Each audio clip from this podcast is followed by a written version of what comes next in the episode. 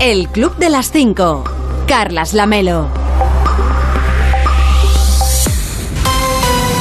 ¿Qué tal? Muy buenos días. Son las 5 de la mañana, son las 4 en Canarias. Ya es 14 de marzo. Quedan 292 días para acabar 2022 y 139 para el próximo 1 de agosto. Por si a usted le interesa el dato, pues aquí se lo damos. Hoy va a salir el sol a las 7 y 5 en Marturellas, en Barcelona, a las 7 y 26 en Burgo de Osma, en Soria y a las 7 y 29 en Numancia de la Sagra, en Toledo. Y para entonces, para cuando salga el sol, ya les habremos contado que...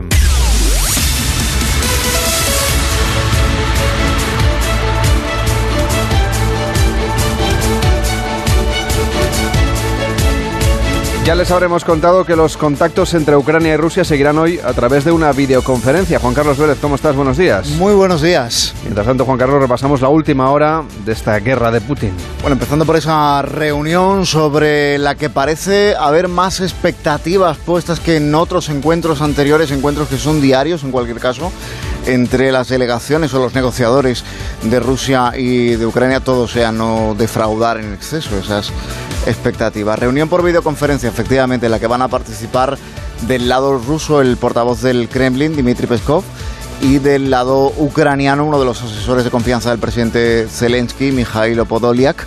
Eh, digo que hay algo más expectativas que en otros encuentros anteriores o reuniones anteriores porque el propio negociador ucraniano ha dicho en redes sociales que parece ser, parece ser que Rusia acude a esta reunión, ya sabes que siempre hay una serie de preparativos eh, que se hacen previamente y de conversaciones sobre el orden del día y sobre eh, las cuestiones que se van a abordar y el tono en el que se van a abordar.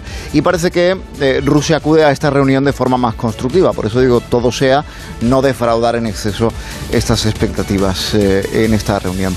Estados Unidos está advirtiendo de que Rusia ha solicitado ayuda militar a China y asistencia financiera, económica y comercial para esquivar las sanciones de Occidente. Esto lo están publicando medios estadounidenses y es el gobierno estadounidense el que se lo filtra a estos medios. La embajada de China en Washington lo que ha respondido es que no está al corriente de tal petición o de tal solicitud, que es la forma que tiene el gobierno de China o la embajada de China de decir que de momento esto no es asunto de Estados Unidos. Te recuerdo que el presidente Xi Jinping tiene dicho que su relación con Vladimir Putin y por extensión la relación entre el gobierno de China y de Rusia es sólida como una roca. Hombre, es significativo que el gobierno de Estados Unidos haga pública esta cuestión de que, de que Rusia pide ayuda a China justo cuando el principal asesor de seguridad de la Casa Blanca se va a reunir con el, embajador de, de China en ese país. Ah, una forma, por así decirlo, de añadir presión sobre el gobierno de China para que confirme o desmienta la solicitud de ayuda de, o de asistencia de, Rusia. También te recuerdo que China fue muy explícita al comienzo de esta guerra, eh, acusando a Estados Unidos y acusando a Reino Unido y acusando a otros países, entre ellos el nuestro, de que al enviar armas a Ucrania, lo que estábamos haciendo es, o lo que están haciendo nuestros gobiernos es, echar leña al fuego, o gasolina directamente. Si en esta ocasión la inteligencia estadounidense estuviera en lo cierto y efectivamente China em, en algún momento pacta con Moscú la asistencia militar en esta guerra de Ucrania, sería China la que estaría alimentando ese mismo fuego en Ucrania con su propio combustible. Tenemos de las últimas horas una declaración muy significativa, que es la del presidente estadounidense, Joe Biden, advirtiendo de que su país, Estados Unidos, defenderá cada centímetro del territorio de la OTAN, porque es una obligación sagrada de todos los miembros de la alianza, y que de ocurrir un ataque de Rusia contra territorio OTAN, ha sido también claro el gobierno de Estados Unidos, diciendo que de momento esto no implicaría el envío de tropas ¿eh? estadounidenses y lo ha dicho el propio presidente Biden, porque si eso fuera así estaríamos hablando, y lo ha dicho Biden, de la tercera guerra mundial. E, esto es una advertencia muy gruesa, que seguramente muchos hemos tenido en mente desde el principio de esa guerra, incluso en los preámbulos, en los días y semanas previos, pero que en boca del presidente de Estados Unidos, verbalizando esto de tercera guerra mundial, suena advertencia mucho más seria. ¿Por qué? Esto viene a cuenta del ataque de Rusia con bombardeos a una base militar que está a apenas 25 kilómetros de la frontera con Polonia, que ya es país OTAN. Se trata del tercer bombardeo contra un complejo militar o, contra un aeródromo al oeste, en el oeste de Ucrania, en apenas dos, tres días. Eh, una instalación militar, un complejo militar que además estaba sirviendo como centro de recepción del material militar bélico de ataque y de defensa que está enviando, por ejemplo, Estados Unidos, por ejemplo, Reino Unido o, por ejemplo, la Unión Europea a ese país. Lo que significa, en opinión del portavoz del Pentágono, John Kirby, que Rusia está ampliando el alcance de los objetivos. Y eso también le ha llevado a bombardear en los últimos días ciudades del oeste del país, como por ejemplo Leópolis, que hasta ahora parecían algunos de los lugares más seguros donde resguardarse a diferencia del este y del centro del país. De las últimas horas también podemos destacar la petición, una vez más, del presidente Zelensky, discurso en la televisión, petición a los líderes de la OTAN para que, una vez más, cierren los cielos, declare la zona de exclusión aérea. Bajo la tesis que sostiene, que sostiene Zelensky, y es el mensaje en el que eh, viene redundando y haciendo hincapié el presidente ucraniano desde hace ya tiempo, eh, particularmente con, con especial énfasis la semana pasada, de que si no se cierran los cielos de Ucrania es solo cuestión de tiempo que los misiles rusos acaben cayendo en territorio aliado y escalando muchísimo más el conflicto. Como decía, por ejemplo, eh, el presidente Biden, entre ya entre potencias nucleares a ambos bandos. Sostiene Zelensky que ya lo advirtió hace un año, que si no imponían nuevas y duras sanciones preventivas contra Rusia, se iniciaría una guerra en su país, una guerra que en efecto se inició y que lleva 19 días en desarrollo.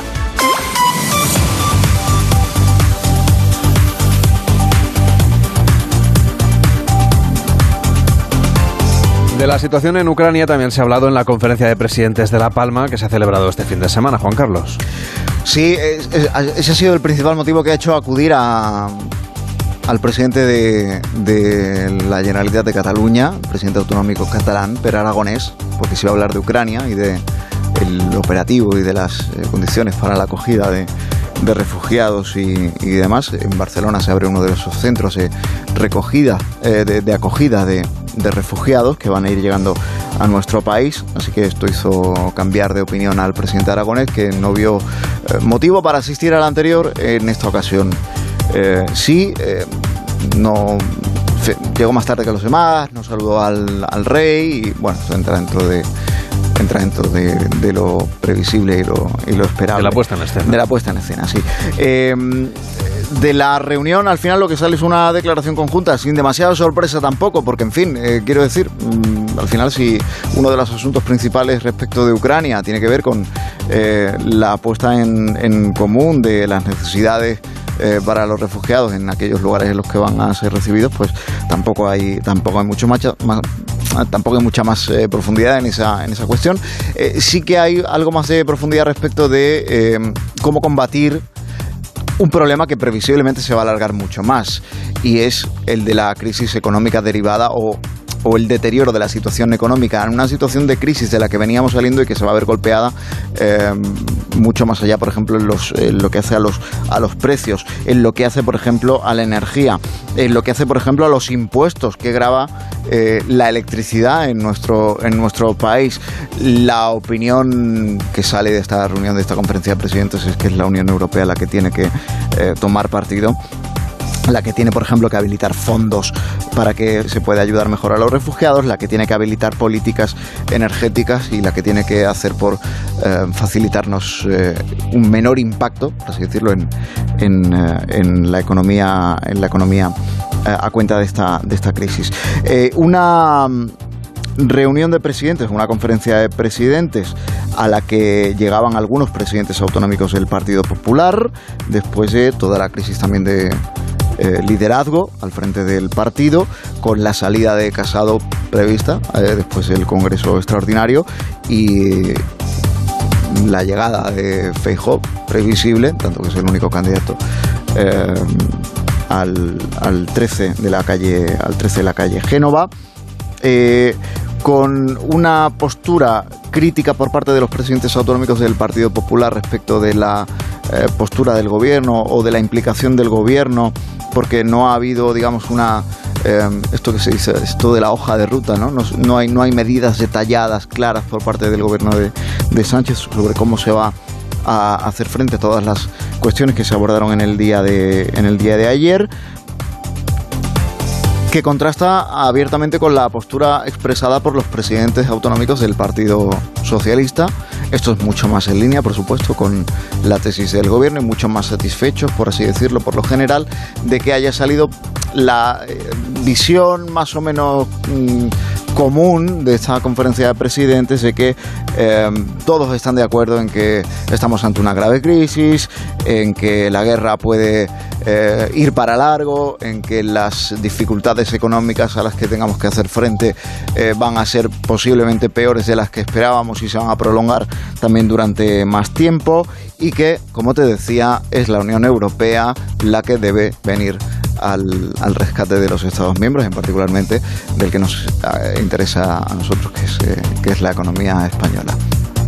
Gracias, Juan Carlos, por este resumen informativo aquí en el Club de las 5. Que tengas un feliz día esta mañana. Igualmente, chao. De lunes a viernes a las 5 de la mañana, el Club de las 5. Onda Cero. Carlas Lamelo.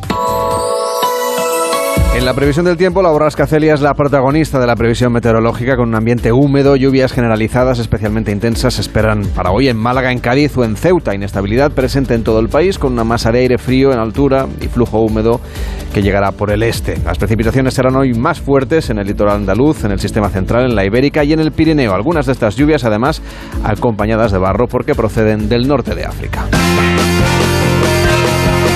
Aquí en Madruga, la radio le ayuda. El Club de las 5. Carlas Lamelo. El Club de las 5 y 11, de las 4 y 11 en Canarias. Hola David Cervelló, ¿cómo estás? Muy buenos días. ¿Qué tal el fin de semana? Ya ha pasado. Ya está. Es historia, ya. Ya está. Aquí con, todas las ganas de. ¿Pero es histórico o.? No, no, no, historia porque ya, ya pasó. Lo que pasó, pasó. Ahora ya vamos a esta semana y vamos a arrancarla con fuerza. Venga, con mucha fuerza. Va. ¿A quién le deseas especialmente hoy los buenos días? Bueno, se ha hecho viral un mensaje a favor del veganismo, hasta ahí bien. Pero los activistas, digamos que igual no han conseguido el efecto que ellos querían, que a veces pasa, ¿no? Eh, aparecen dos, bueno, dos así, digamos, lo que sería un poco la imagen de un antisistema, digámoslo así, para eh, o sea, así lo que entendemos por antisistema. Bueno, una de ellas ya se hizo famosa por quejarse hace un tiempo de que las gallinas eran explotadas y violadas. Se hizo bastante ya famoso esos, esos vídeos. Pues ahora vuelve a la carga con nuevo, bueno, de esto de marketing, ¿no? Y al escucharlo, las redes enseguida les ha parecido, eh, es un parecido sonoro más que razonable. Escuchemos el original. Abre todas las jaulas. Rompe todas las cadenas. Contra toda opresión. No hay luchas de segunda, hay opresiones que no nos afectan. Revisa tus privilegios de especie y tus hábitos de consumo. El veganismo es la posición ético-política que rechaza el uso de animales. Pues uh, el vídeo ha tenido más de un millón de reproducciones, pero lo que se ha hecho eh, tendencia, lo que se ha hecho trending topic no ha sido el nombre de ellos, porque tampoco no, no trasciende, sino... No, se llaman artísticamente o políticamente, ¿no? La pute de las gallinas. No, eso es como la ha definido ah, el usuario. Ah, vale, perdona, perdona, yo lo como vale, vale. No, sí, digamos, esto es una forma ah, de, liado, vale. de, describirlos, ¿eh? El, el, que ha compartido el vídeo es No Soy Selena que era Gómez. Nombre, mm, sí. No, bueno, a ver, igual alguien la llama así, pero sí, no, quien ha colgado el vídeo es No Soy Selena Gómez, un millón de reproducciones decíamos, y los ha descrito así un poco, a ver, el chico alto, mm, con todo el pelo rapado, así como un moicano, o sea, de ahí que los describa así. Pero el nombre, de, digamos, de la tendencia ha sido Team Rocket, porque recordemos cómo se presentaba el Team Rocket de los Pokémon, los malos de los Pokémon. Para proteger al mundo de la devastación. Para unir a todos los pueblos en una sola nación. Para denunciar a los enemigos de la verdad y el amor. Para extender nuestro poder más allá del espacio No he querido ponerlos los dos a la vez porque se implosionan y de golpe tenemos ahí un problema de unos Pokémon que buscan veganos o lo que sea. Bueno, lo podéis encontrar por internet, ya digo, el vídeo original. No soy Selena Gómez, que me encantan estos nombres también de, de Twitter. Más de un millón de visualizaciones y viva el Team Rocket y los Pokémon.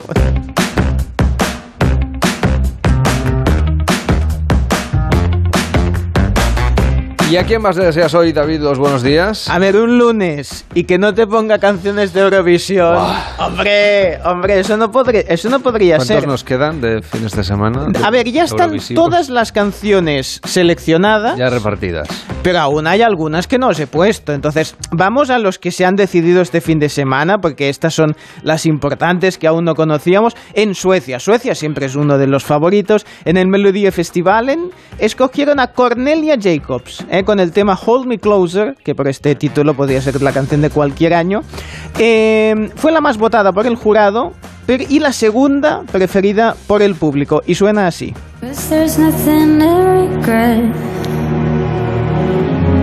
Well, this is not what I wanted. No es la alegría de la huerta. Este No, no año cambia, no hay un giro en el... gana un poquito, pero es un poquito. Hay algunas sí. canciones de Eurovisión que empiezan Sí, así y de luego, golpe, bueno, luego se venga, viene- explotan los fuegos artificiales en el arriba, escenario. Sí, se viene arriba y dices, bueno, aquí vale. no. No, aquí no, aquí no se viene arriba en ningún momento. Pero bueno, es, digamos, es intimista, canta para ella, eh, que a veces pasa. Mira, aquí sube un poquitín.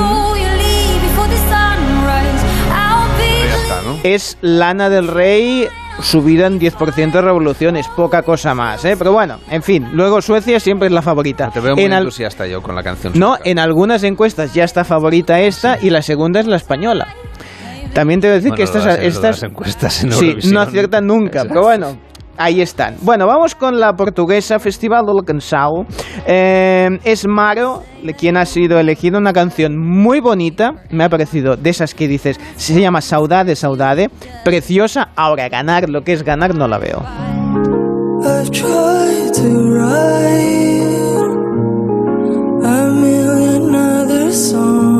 A ver, no es que el portugués haya cambiado mucho. Tiene media canción que la hace en inglés y luego la hace en portugués y es mucho más bonita cuando es en portugués, la verdad.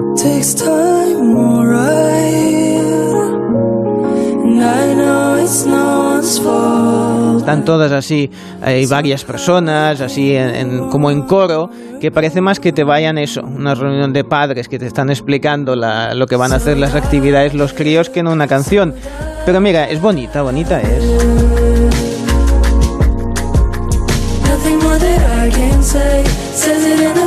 Es pegadiza como mínimo, o sea que a mí, a mí la portuguesa me gusta. Vamos con Islandia. España siempre le da puntos a Portugal. Hombre, sí, sí. Que sea eh, por vecindad. Exactamente, que claro, cuando dicen, bueno, es que los vecinos se votan entre sí. No claro, siempre. hay países que tienen muchos vecinos, nosotros tenemos pocos, y entonces, claro, pasa lo que pasa. Lo que pasa. Bueno, también te digo que este año yo creo que Andorra nos va a votar mucho porque tenemos mm, todos los youtubers que están ahí, con lo cual digo yo que si votan nos votarán a nosotros. Bueno, vamos con Islandia y me guardo unas cuantas para el resto de la semana que hay que administrarlo. Eh, eligió este sábado mm, representante en el, en el bueno, Venga, es que dale, dale. Schwingpinen, que es el, eh, bueno, digamos, eso que hacen ellos.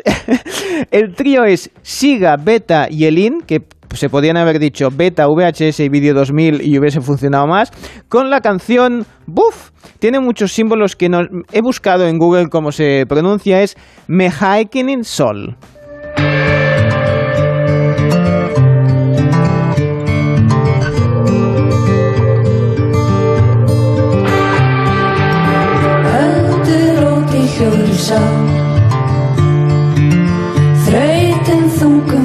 Sorgar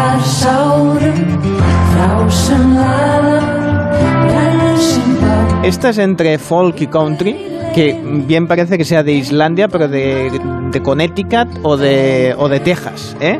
Pero bueno, tienen ahí su, su estilito, también van a quedar de las últimas. Pero bueno. Muy bien, Cervelló, muy bien. No, pero bonita es la canción, ¿eh? Pero ya te, ya te avanzo que Islandia no la veo muy arriba este año. Tú ya lo tienes claro, ¿no? Si llega a la No, final. Cervelló, pues cuando llegue mayo, ¿no? Que será esto en mayo. Sí, creo que sí. Bueno, pues cuídate mucho, ¿eh? Venga, hasta Sigue ahora. escuchando Sí, sí, que la me radio faltan- y canciones y si hay alguna buena que vaya a ganar, nos la traes. Porque Esta las, semana os las voy que nos has traído, dices que las tres no... No, no, Suecia sí va a estar Suecia arriba. va a pero estar bien. no sé. Vale, bueno, Vale, pues, luego os cuento. Venga, luego nos lo cuentas. El Club de las 5. El club de las 5, de las 5 y 19, de las 4 y 19 en Canarias. En lo deportivo esta semana estaremos todos pendientes del clásico, pero antes repasamos los partidos de este fin de semana y los que se juegan incluso hoy.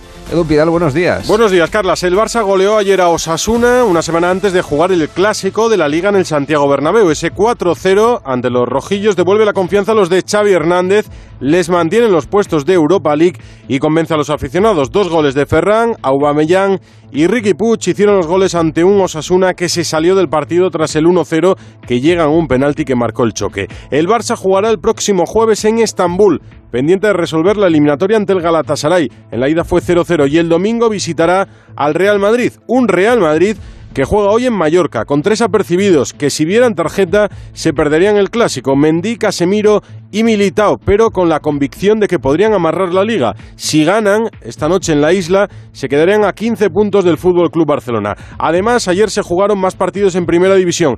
Empate entre el Rayo Vallecano y el Sevilla, que aleja al Sevilla en el segundo puesto del líder. La victoria del Betis que se queda cerca de los puestos de Champions ante el Athletic Club de Bilbao 1-0 y la victoria de la Real Sociedad 1-0 ante el Deportivo Alavés que de momento sigue en descenso. De lunes a viernes a las 5 de la mañana, el Club de las 5. Onda Cero. Carlas Lamelo. Hoy en Onda 0.es nos cuentan que los ataques de Rusia a Ucrania se acercan cada vez más a la frontera del territorio OTAN, a pocos kilómetros de Polonia o de Rumanía. Entre tanto, nuestro Ministerio de Defensa ha enviado dos aviones con armas a Ucrania este fin de semana. Los contactos entre Ucrania y Rusia proseguirán este lunes a través de una videoconferencia y miles de personas protestan contra la invasión rusa en Ucrania, en Alemania y también en la propia Rusia. En Onda 0.es puede seguir el minuto a minuto, donde le explican también que el sistema de refrigeración de la central nuclear de Chernóbil vuelve a funcionar con normalidad. En nuestra web también le detallan qué es la doctrina Brezhnev o la soberanía limitada, que así se conoce. Se trata del deber de intervención del pacto, del pacto de Varsovia en cualquier país del bloque soviético que se alejara de los dictados de Moscú y que se acercara al capitalismo en tiempos de la URSS. Su primera aplicación fue en 1968 en la intervención checoslovaca. Además también puede leer un reportaje sobre qué es una zona de exclusión aérea y exactamente en qué consiste. En nuestra página web también le hablan de la conferencia de presidentes. Allí Pedro Sánchez ha respaldado iniciar los trámites contra Putin ante la Corte Penal Internacional por crímenes de guerra. El presidente también ha apelado al papel de intermediación y diálogo de China para encontrar una solución diplomática a esta guerra. Seguimos repasando lo que nos cuentan en Onda 0.es. Un estudio británico ha analizado cómo influyen ciertas proteínas de la sangre en el desarrollo de la enfermedad grave de coronavirus. Quienes eh, pertenecen al grupo sanguíneo A presentan mayor riesgo, según las conclusiones del estudio, que supone un avance en la lucha contra esta enfermedad. Los investigadores relacionan las proteínas sanguíneas y la severidad de la COVID-19 para ayudar a identificar nuevas pautas en la creación de medicamentos para combatir esta pandemia. Mientras tanto, China confina a la mayor parte de la población de Shenzhen, el hogar de gigantes tecnológicos como Huawei, empresas como Tencent. A partir de hoy, el transporte en toda la ciudad y los complejos residenciales permanecerán cerrados para combatir el peor brote de coronavirus desde el estallido de la pandemia. Y la llegada de Núñez Feijóo al Partido Popular hace, a la dirección del Partido Popular, que está previsto después del próximo Congreso, hace que el partido recupere alguno de los escaños perdidos, según un sondeo de Celeste Tel, sondeo que les está eh, explicando y ofreciendo Onda Cero. Este sondeo sitúa al Partido Popular en los 100 escaños, Vox prosigue su ascenso y llega hasta los 68 diputados, Podemos también recupera lo perdido hasta conseguir 25 procuradores, mientras que la leve recuperación de Ciudadanos se ha evaporado de nuevo, pasando de 5 de nuevo a 2 diputados en tan solo 3 semanas. Y le explican en nuestra web que el Museo de Arte Moderno de Nueva York ha sido evacuado tras el apuñalamiento de dos mujeres en el edificio en pleno centro de Manhattan. El agresor acababa de ser revocado su carnet de socio por incidentes previos y mientras esta comunicación saltó el mostrador y atacó varias veces a dos empleadas que resultaron heridas leves. E Isabel Díaz Ayuso pide destinar 20.000 millones de euros a las políticas de las políticas feministas de Irene Montero a paliar la subida de la energía. Es una de las propuestas que la presidenta madrileña ha trasladado al presidente del gobierno Pedro Sánchez durante la conferencia de presidentes que se ha celebrado en la isla de La Palma. Y en Por fin no es lunes, con Jaime Cantizano, Andrés Moraleda explica cómo podría ser la serie documental que se prepara sobre la vida de Pedro Sánchez en la Moncloa. Andrés, ¿sabemos cómo va a ser la serie? Pues mira, tenemos algunas pistas, Jaime, porque el director de la serie, Curro Sánchez, que ganó Está un Goya... la mesa, Pablo Pombo. Que, que- que, por cierto, es una serie que va a tener su enjundia porque el director Curro Sánchez ganó un Goya en su momento. Él es hijo de Paco y Lucía, hizo un documental sobre, sobre su Sí. padre que ganó el, el premio Goya. Y Curro estuvo hace un par de días con los compañeros de Julia en la Onda y contó algunos detalles de esta serie. Lo que yo creo que cualquier ciudadano de a pie eh, tiene interés y curiosidad por ver es qué pasa más allá del Moncloa, cómo funciona la Moncloa en el día a día y cómo es la, eh, el día a día de- del presidente de este país, Eh, qué decisiones ha de tomar, cuáles son sus rutinas, cómo desconecta. Creo que eso es lo que más nos llama la atención a todos y precisamente ahí es donde queremos poner el foco. Bueno, va a ser una... Sí. perdón, perdón, perdón. El- Mira, Un no, presidente perdón, del gobierno que desconecta. Espera, perdón, perdón, perdón. Perdón, Andrés, me he olvidado, decía Pablo Pombo. Es que aquí en esta mesa tenemos a otra persona que podría, podría hablar, pero se muerde la lengua. Continúa, Andrés. No soy yo esa persona. No, no. O sí, No, o sí, pero no. yo voy a hablar, yo Ni voy yo a hablar. tampoco. pero voy a hablar y voy a contaros que bueno que esta serie de cuatro capítulos ya está en pleno proceso de rodaje, va a seguir al presidente durante este 2022. Pero fíjate, Jaime, lejos de ser un formato rompedor, Pedro Sánchez llegas tarde.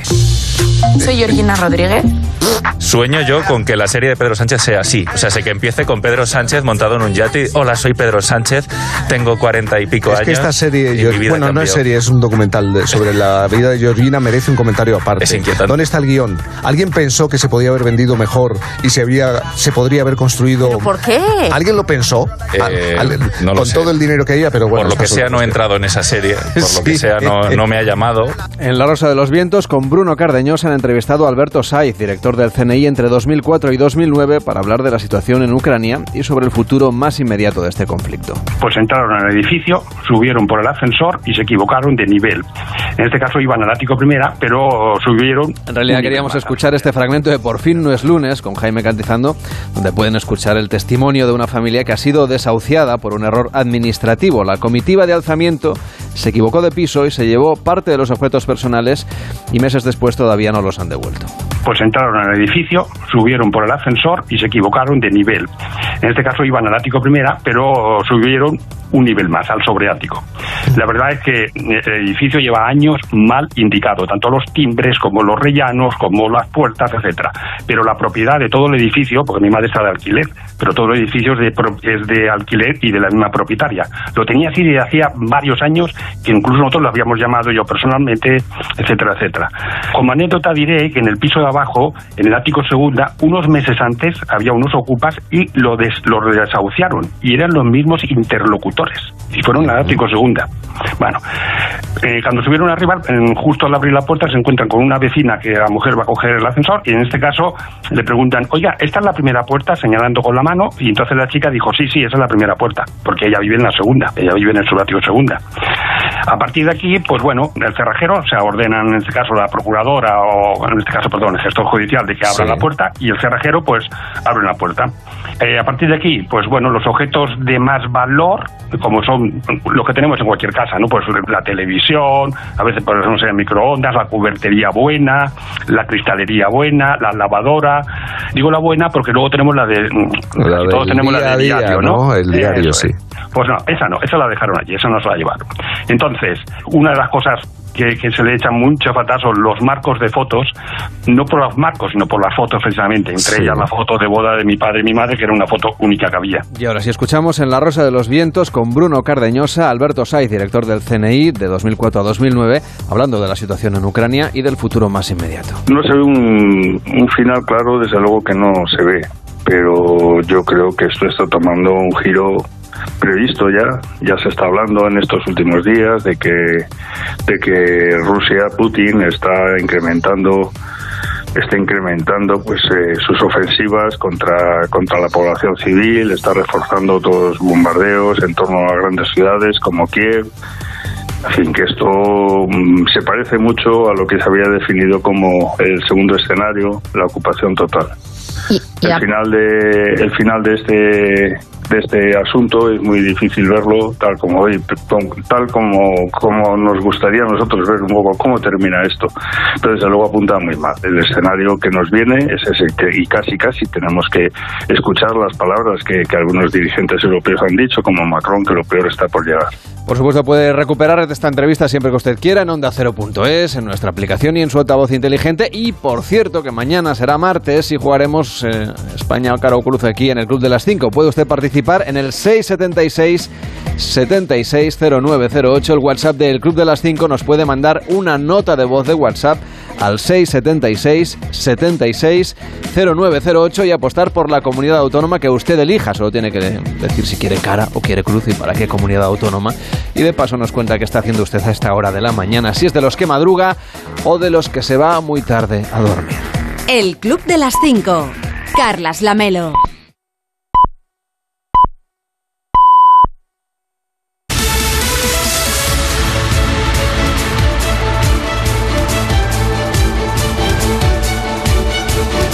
Y en 30 minutos empieza más de uno en Onda Cero con Carlos Alsina, hoy muy centrados en los que huyen de la guerra. Rubén Bartolomé, ¿cómo estás? Buenos días. Buenos días, Lamelo, sí, porque la guerra la guerra continúa con ataques, con bombardeos sobre las principales eh, ciudades, Kiev, Kharkov, Odessa, Mariupol. Y, ahora también sobre bases militares muy próximas a, la frontera con, con, Polonia. Hoy al menos 35 fallecidos en la de Yaboriv. Llevamos 19 días de guerra y 2.700.000 personas que han buscado refugio fuera de Ucrania. Por ejemplo, en España. Hoy, en más de uno a partir de las 8 de la mañana, vamos a saber más de ellos. A esa hora abre el centro de atención a refugiados en Pozuelo de Alarcón, en Madrid. Y desde allí Carlos Alsina va a ofrecer no solo detalles de esta instalación, sino de la vida que dejan atrás estos ucranianos y cómo es ese recorrido, recorrido desde que logran cruzar la frontera hasta que llegan al domicilio temporal en el que van a intentar rehacer su vida. Hoy en más de uno programa especial sobre los refugiados con la firma de Alsina y escuchándoles sobre todo a ellos. Pues eh, sin duda es imprescindible escuchar estos testimonios para saber esa historia que dejan atrás de los refugiados y de los efectos de la economía. Se habló ayer también en la conferencia de presidentes autonómicos, otra de las noticias de la jornada. Sí, de donde salió, por ejemplo, de esa cita de La Palma el compromiso del gobierno de bajar los impuestos que graban la energía. Falta por saber cuánto, a qué productos, a qué sectores va a afectar esa bajada, pero bueno, ya es un acuerdo, un compromiso del gobierno y eso es un, un primer paso. También mmm, se ha llegado al acuerdo de agilizar el reparto de los fondos europeos, dejando a un lado el partidismo político. Acuerdos ambos sellados de forma unánime, es verdad, con alguna crítica luego ante, ante la prensa, pero oye,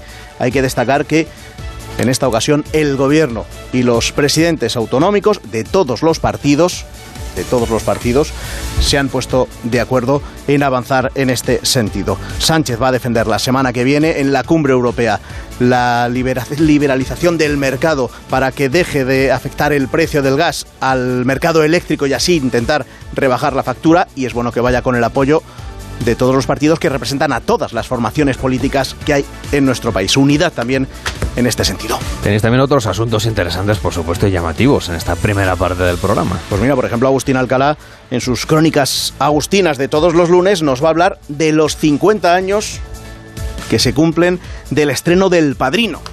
Algo importante, destacado y sobre todo muy del gusto de los cinéfilos. Bueno, en la historia de este día vamos a recordar a Félix Rodríguez de la Fuente. También tenemos hoy informativos de, para animales de Manuel Pecino. A las siete y media, la Liga de las Temperaturas y después la España que madruga con Amón, con La Torre, con García Ayer, con Rodríguez Brown y con Félix José Casillas. Y ya en la segunda parte tenéis café y tertulia hoy. Sí, es, decirlo así en, voz alta y, y, y uno se traslada a esos momentos en un café, en una terraza en la que se ha hablado de todo y han nacido también momentos literarios únicos. Bueno, pues a partir de las 11 en la biblioterapia con Sergio del Molino vamos a hablar con Antonio Lucas, con Raúl del Pozo, de esos cafés tertulia.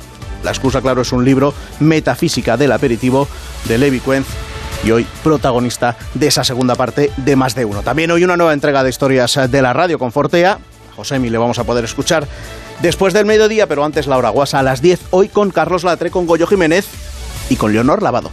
Programón a partir de las 6 de la mañana y hasta las 12 y media con Carlos Alsina, hoy en, este, en esta versión especial en la que vamos a escuchar el testimonio de los refugiados que llegan a España, y con Rubén Bartolomé. Y con todo el equipo. y con todo el equipo, claro que sí. Pero si os digo a todos, ya llego a las seis. Sí, sobre todo porque tienes que nombrar al equipo que está en Madrid y al equipo que está en cada una de las cabeceras regionales y provinciales Por eso. de Onda Cero, que hoy se lo están currando todos. Pues desde luego, claro que sí. Desde aquí un homenaje a todos nuestros compañeros. Que tengas un feliz día, cuídate mucho. Igual, un abrazo a la Hasta Melo. luego. Chao. De lunes a viernes a las 5 de la mañana, madruga con el Club de las 5. Información y buen humor con Carlas Lamelo. Además de Eurovisión, Cervelló ha estado pendiente del resto de la televisión. Ah, sí, sí, sí, y anoche me decías que la cosa estaba caliente. Sí, sí, porque empezó muy fuerte eh, Jordi Évole, el- lo de Évole, porque eh, se empezaba el, programa con alguien que estaba eh, paseando, en este caso una lectora, y que eh, las frases que estaba escuchando venían a... Eso, bueno, se ponía la cosa muy caliente. Incluso para un poco para esa hora me parecía un poco incluso demasiado caliente. Pero bueno, en fin, el tema es que entrevistaron a Megan Maxwell, reina de la novela digamos, erótica, ¿eh? o novela así, digamos, en- mm, romántica, pero romántica bien, ¿eh? romántica que tenga un poco de... eh, bueno, que la cosa acabe bien, que caray, pues más de 5 millones de ejemplares ya, ya vendido. Y claro, le venía a preguntar eh, Jordi Évole, pero oye, con lo que tú vendes, con lo conocida que eres, ¿no? Con las legiones de fans a las que entrevistaban las guerreras, ¿no? Que devoran todo lo que, todo lo que publicas. ¿Por qué aún la crítica, verdad, parece que tenga ciertos prejuicios? ¿Te molesta que te digan que haces porno para mamás? Me molesta muchísimo porque no pienso que hago porno para, porno para mamás, yo pienso que escribo novela erótica. ¿Por qué crees que, que- que se dicen este tipo de cosas? Pienso que cualquier cosa que hagamos las mujeres o que nos gusten las mujeres siempre se nos tiene que criticar. Y si en este caso nos estaba gustando la novela erótica donde nos aparecen unos tipos increíbles y que te hagan soñar, entonces ya es porno para mamás. O sea, tiene que ser algo criticable. ¿Entiendes? En cambio, lleva el porno para hombres toda la vida y yo nunca he escuchado lo de porno para papás. Pero en el momento que hay algo que a las mujeres, escrito por mujeres y que encima a las mujeres nos gusta encima, siempre se nos tiene que poner alguna palabra fea como para dejarnos mal. Bueno, quedémonos también con el concepto porno para papás. Bueno, vamos con más entrevistas, en este caso curiosas. Melendi pasó por la resistencia de Broncano, por cierto, que dice que lo hizo a cambio de que así eh, consiguió que su, que su promotor, su representante, le haga hacer solo esta entrevista. Dice que ni va a hacer quiere más entrevistas. ni hormigueros ni nada, pues se va a quedar sin taza, ¿eh? Se va a quedar sin taza y sobre Y sin todo reloj cuando llegue el sin momento. reloj que no lo va a conseguir y sobre todo sin poder cantar bien la canción que presentaba en este programa, que es la que dedica a Fernando Alonso, pero me parece que corre tanto que no le da tiempo ni a aprenderse la letra.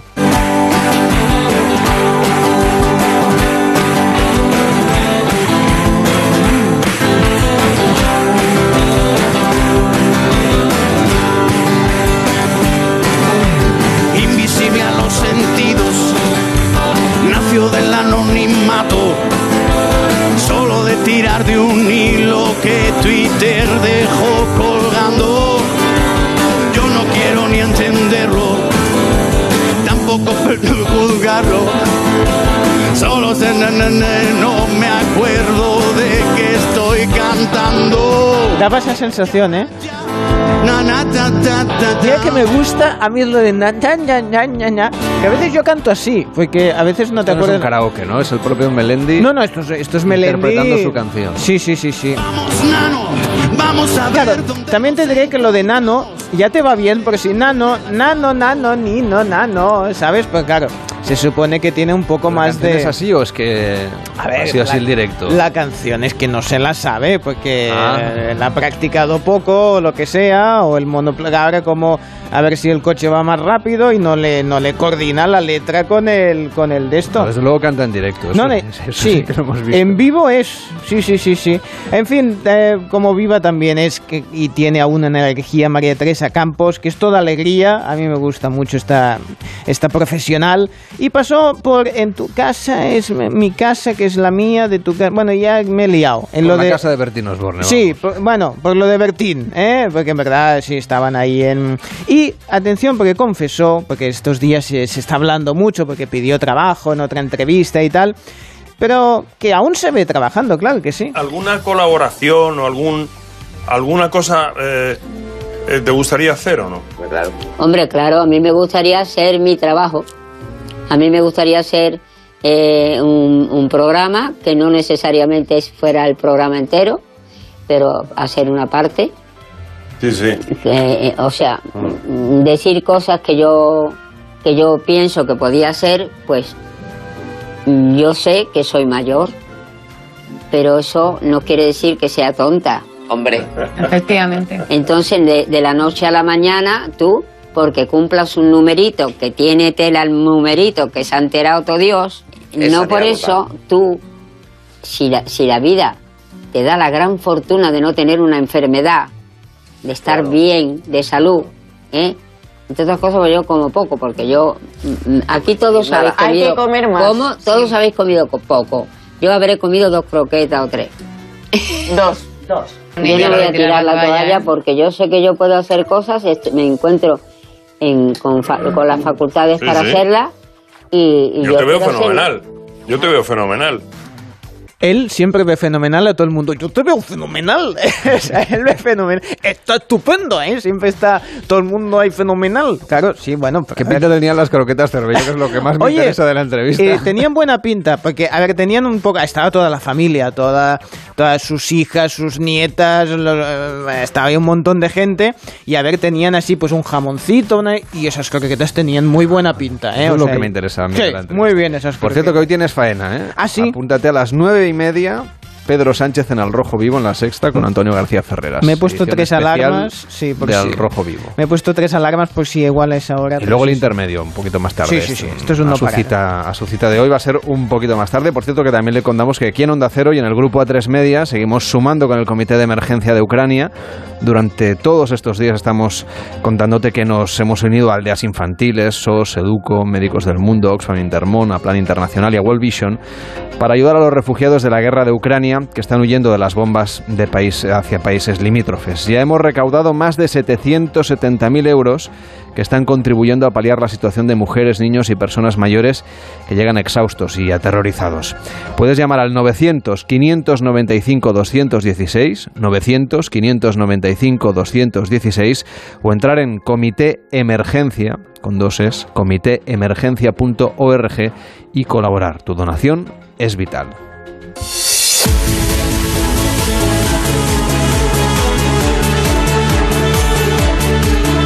Lunes a viernes a las 5 de la mañana, el Club de las 5.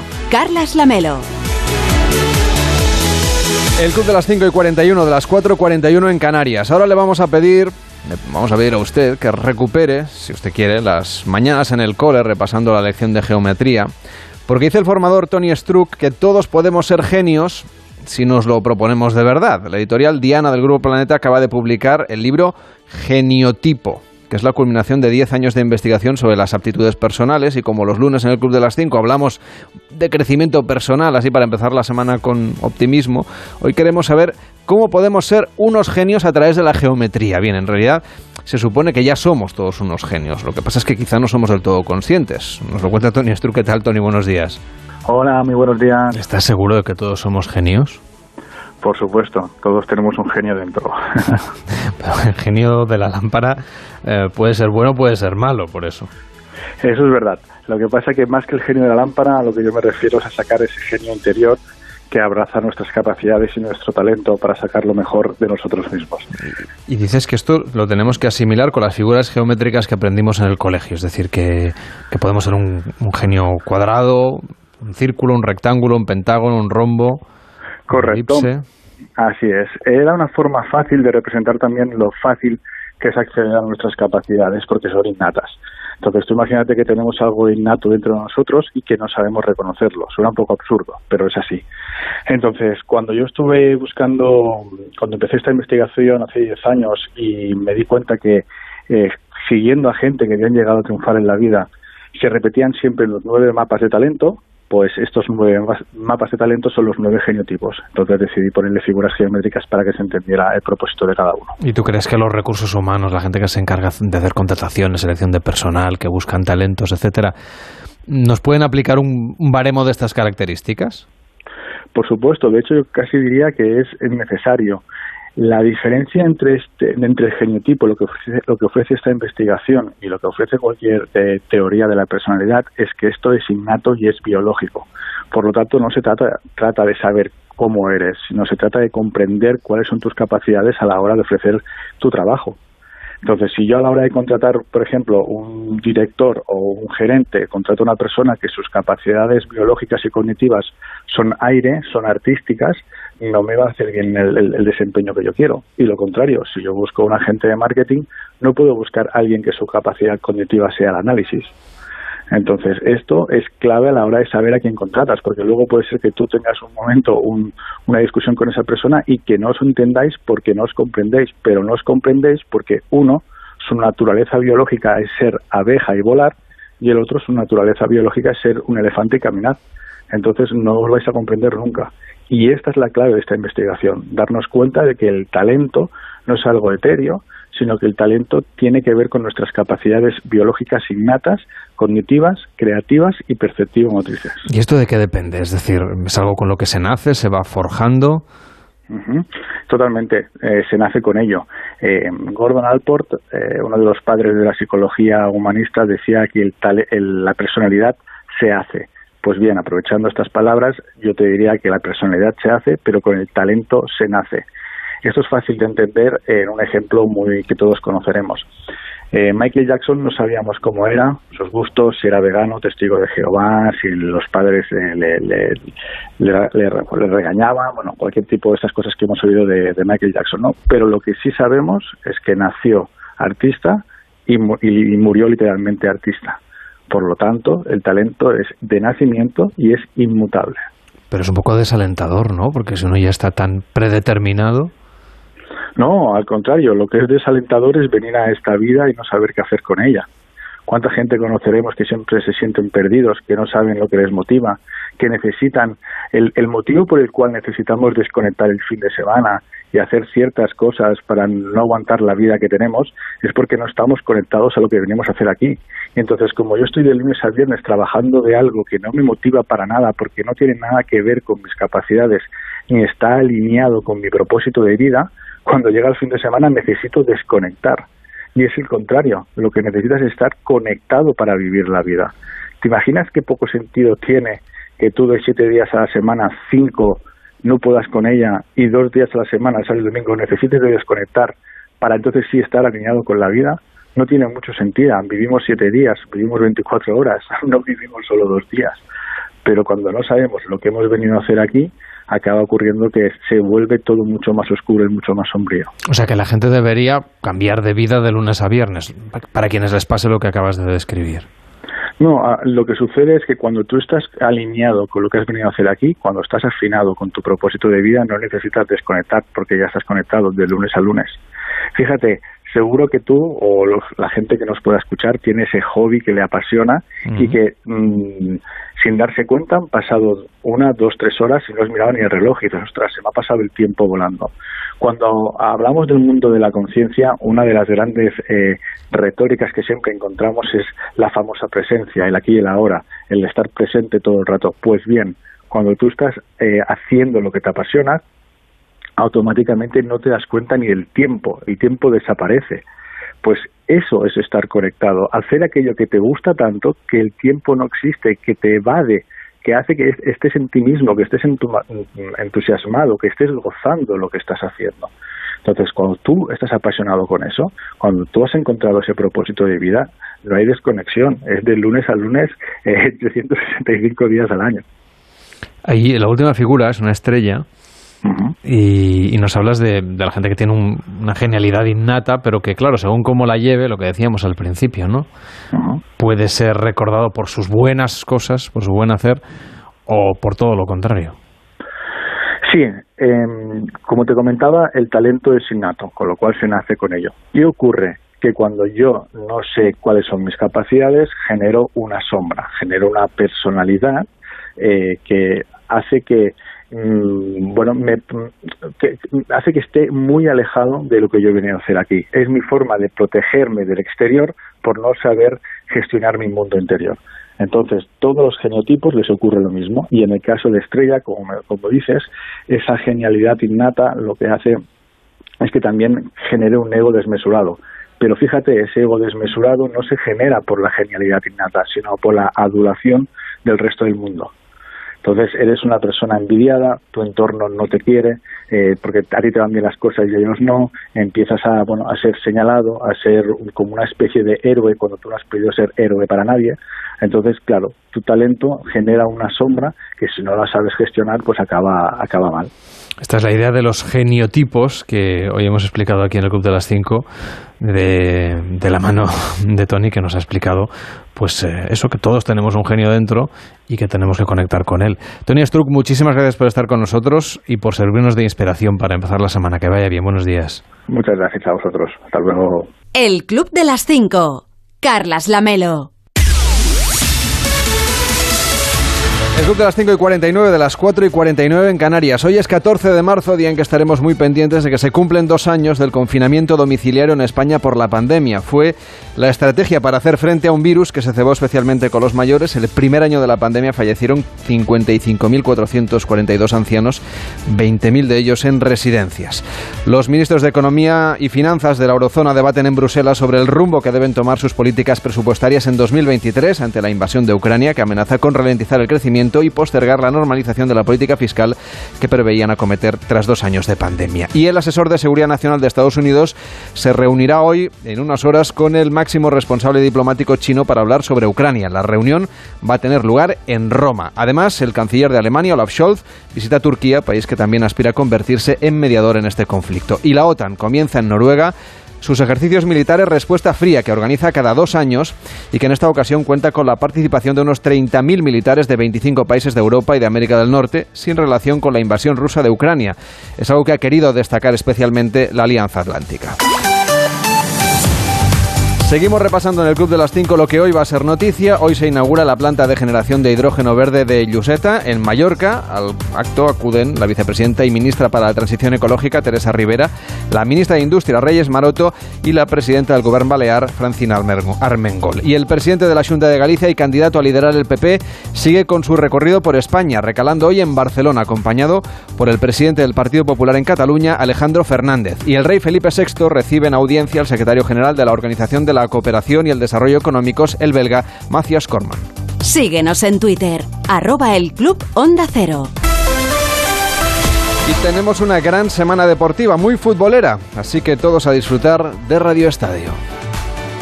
Carla, buenos días. Va a ser una semana con mucho fútbol que comienza hoy con el Real Madrid jugando en Mallorca. En realidad es un partido de la jornada 28 que vimos ayer en Primera División. El Madrid lo lleva el lunes después de su enfrentamiento en Champions frente al PSG del pasado miércoles. A partir de las 9 de la noche en el Visit Stadium de Mallorca, con un Real Madrid al que Ancelotti quiere rebajar la euforia, o al menos dice que dentro del equipo no hay euforia. En el equipo no hay euforia, en el club no hay euforia. Esto es un club, es un equipo acostumbrado a, mirar adelante, es la, la, la historia de este club. Sigue mirando adelante también cuando ha logrado títulos. Hemos ganado un partido que nos hace muy contentos ma es solo el octavo de final de la Champions. Dentro de una semana se juega el clásico en el Santiago Bernabéu entre el Real Madrid y el Barça y lo que quiera Ancelotti es centrar todo en el partido de esta noche, que nadie se distraiga, que cojan la distancia suficiente para respirar tranquilos y aprovechar así el empate del Sevilla, que ayer empató en Vallecas frente al Rayo Vallecano con un Lopetegui que se quejó mucho de los árbitros. Las intervenciones que ha tenido, eh, bueno, nos han anulado un gol y, y, sobre todo la acción para mí del, del penalti, ¿no? Porque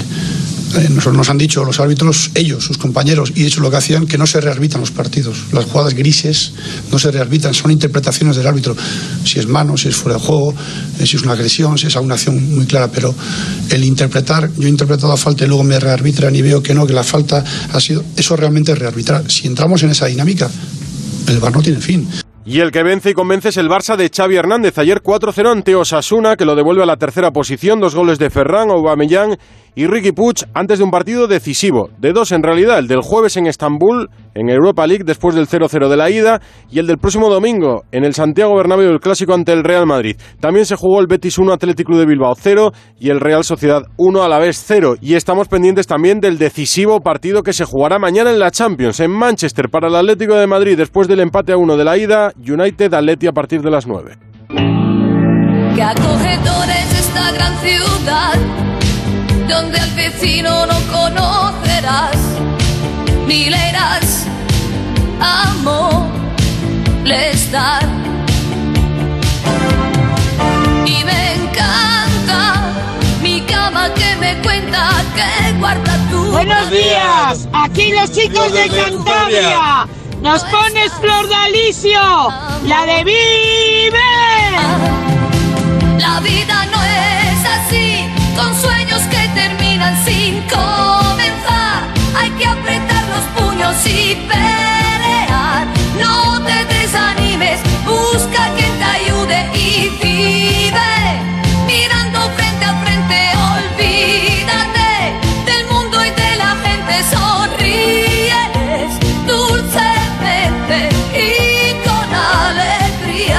Dicho y hecho, 676 760908 el WhatsApp del Club de las 5, una canción para salir a correr hoy un poquito más tarde, como llueve y eso, pues igual se los han pegado ustedes las sábanas. 676 760908 para los que salen a correr y hacer deporte, para los que se levantan temprano, para los que se van a dormir tarde, para los que no pueden dormir. 676 760908 el WhatsApp del Club de las 5.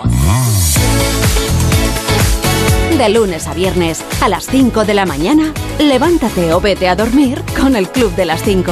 Carlas Lamelo. Y hoy se estrena en Movistar Plus la serie Esto te va a doler. Dar vida a otros mientras pierdes la tuya. Me vas a odiar. Hay una emergencia. Y tengo que volver. Buenas noches. Perseguir un sueño. Viviendo una pesadilla.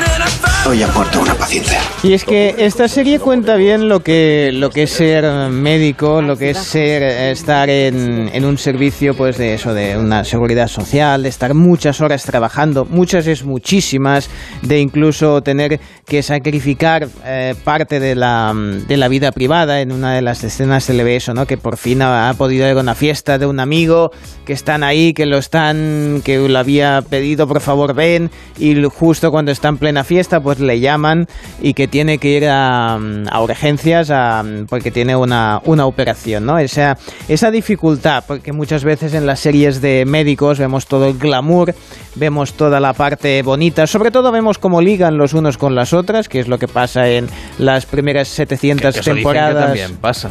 Bueno, Los oyentes del sector sanitario Claro, también nos y- lo y- contarán. y también Son pasa que la- muy largas las guardias. Y también pasará en una funeraria, porque es que al final solo estamos viendo Hombre, de esto, las 800 primeras temporadas de Anatomía de Grey es básicamente eso, y aquí por fin vemos una serie que nos cuenta de verdad las Lo complicaciones. duro que es, lo duro que es. es que- Lo duro que es, que de golpe, pues eso, ¿no? Eh, le, le preocupa mucho al, a, mm, al doctor, pues esa primera paciente que, que se le muere, ¿no? Eh, entonces, bueno, pues todas estas historias y cómo le afecta, sobre todo en, en lo personal, es lo que, lo que narra esta, mm, esta historia de esto te va a doler.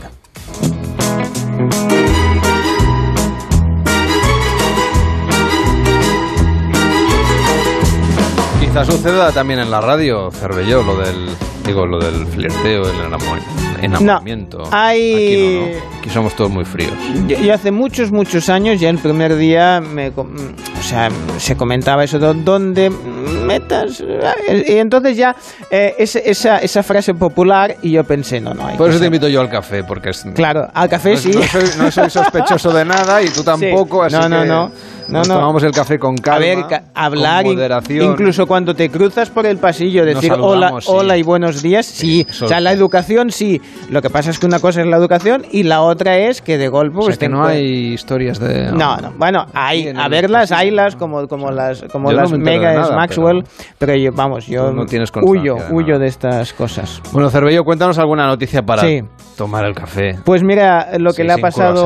ni sin churros, ni nada, que tomamos aquí un café a palo seco. Si el churro ahora no sería el mejor momento para sacarlo a, dale. a colación. No, no, digo por, por ¿Por la está- noticia o Por la no? noticia. ¿Noticia No, a ver. churros? No. Bueno, ha, ha sido un tema complicado este fin de semana, se ha comentado muchísimo, ¿no? El director de Black Panther, Ryan Coogler, pues bueno, iba al banco, eh, esa típica cosa que haces, ¿no?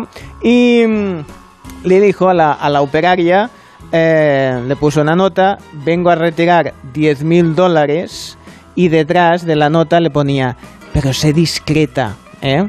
Total, porque, a ver, que no Sí, se que no se mucho saques- ahí billetes, a ver, que es mucha pasta, 10.000 Los 10.000 dólares. euros para quién son. Tal. No, claro, o sea, que sea, o dólares, eh, que sea una cosa No te los ponga discretita. ahí encima del, Claro. del mostrador. Sí, sí. ¿Qué pasó? Pues que el bueno de Kugler le esperaba fuera una furgoneta que además tenía el motor en marcha.